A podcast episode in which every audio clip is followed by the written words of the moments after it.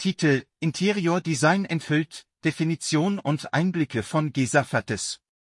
Innenarchitekten und Architekten unterscheiden sich in ihrer Herangehensweise an die Gestaltung. Innenarchitekten konzentrieren sich darauf, die bestmögliche Innenarchitektur auf Basis äußerer Vorgaben unter Berücksichtigung der räumlichen Gegebenheiten und Kundenwünsche zu erreichen. Sie unterscheiden sich in ihren Aufgaben, werden aber von Laien oft verwechselt.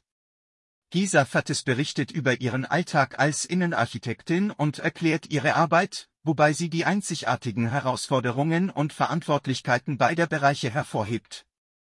Dieser Artikel vermittelt ein umfassendes Verständnis der Innenarchitektur. Was genau macht Gesa Fattes als Innenarchitektin? Im Studium der Innenarchitektur lernst du unter anderem, wie du Oberflächen und Räume an die Vorstellungen des Bauherrn anpassen kannst. Diese Wünsche können ästhetischer Natur sein, aber sie können auch Anforderungen an die Sicherheit oder Funktionalität eines Raumes stellen. Innenarchitektin Gesa Fattes verschafft Räumen durch gezielte Maßnahmen eine komplett neue Atmosphäre. Dabei spielen zum Beispiel folgende Punkte eine wichtige Rolle. Raumaufteilung unter Berücksichtigung der alltäglichen Abläufe und Bedürfnisse der Bewohner.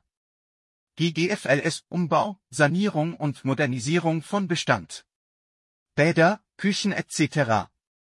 Schaffung neuer Räume, EVT. Schon durch Trennelemente. Indirektes und direktes Licht. Die Farbwahl. Möbel und deren Platzierung. Dekorative Elemente. Funktionale Elemente. Bei Gisafattes Arbeit ist es unwichtig, ob es sich bei den Räumlichkeiten um Altbau, einen Neubau oder Großraumbüros handelt. Ausgangspunkt ist immer die Bau- und Planungsaufgabe und natürlich die Anforderungen und Bedürfnisse der Kunden. Die Bedarfsanalyse Die Innenarchitektin Gesa Fattes verwendet eine Bedarfsanalyse, um die individuellen Bedürfnisse jedes Kunden und Projekts zu verstehen. Dabei werden Faktoren wie familiäre Situation, Lebensstil und Geschmack berücksichtigt. Bei Geschäftsräumen müssen die Räume zu Arbeitsabläufen und Arbeitsprozessen passen, und auch die Kommunikation der Mitarbeiter wird berücksichtigt. Die Gestaltung eines Raumes hängt von der Intensität der Kommunikation ab und bestimmt, ob er offen oder geschlossen ist. Übersicht der Aufgaben der Innenarchitektin Gesa Fattes. Zum Aufgabenspektrum der Innenarchitektur gehört viel dazu. Zum Beispiel Analysen zum Bedarf Anträge für Baugenehmigungen. Konzeption der Räume. Gestaltungskonzepte. Visualisierung von Konzepten. Entwürfe erstellen. Planung bis hin zur Detailplanung. Kalkulation der Kosten.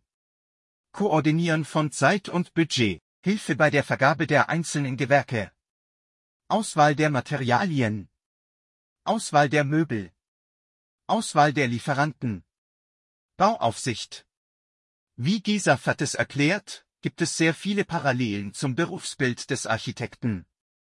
Ein Architekt übernimmt zum Beispiel ebenfalls organisatorische Aufgaben, von der Kostenüberwachung bis hin zu Anträgen. In der Architektur liegt der Fokus, im Gegensatz zur Innenarchitektur, aber weniger auf dem künstlerischen Aspekt als vielmehr auf der Bautechnik. Wie wird man Innenarchitekt? In Deutschland ist der Begriff Innenarchitekt geschützt, so dass nur wer in die Architektenkammer eintreten kann. Um Innenarchitekt zu werden, muss man einen Master in Innenarchitektur absolvieren. Diplomingenieur werden und zwei bis drei Jahre Berufserfahrung in einem Architekturbüro sammeln. Zusätzlich ist ein einjähriges Praktikum in einer Schreinerei erforderlich.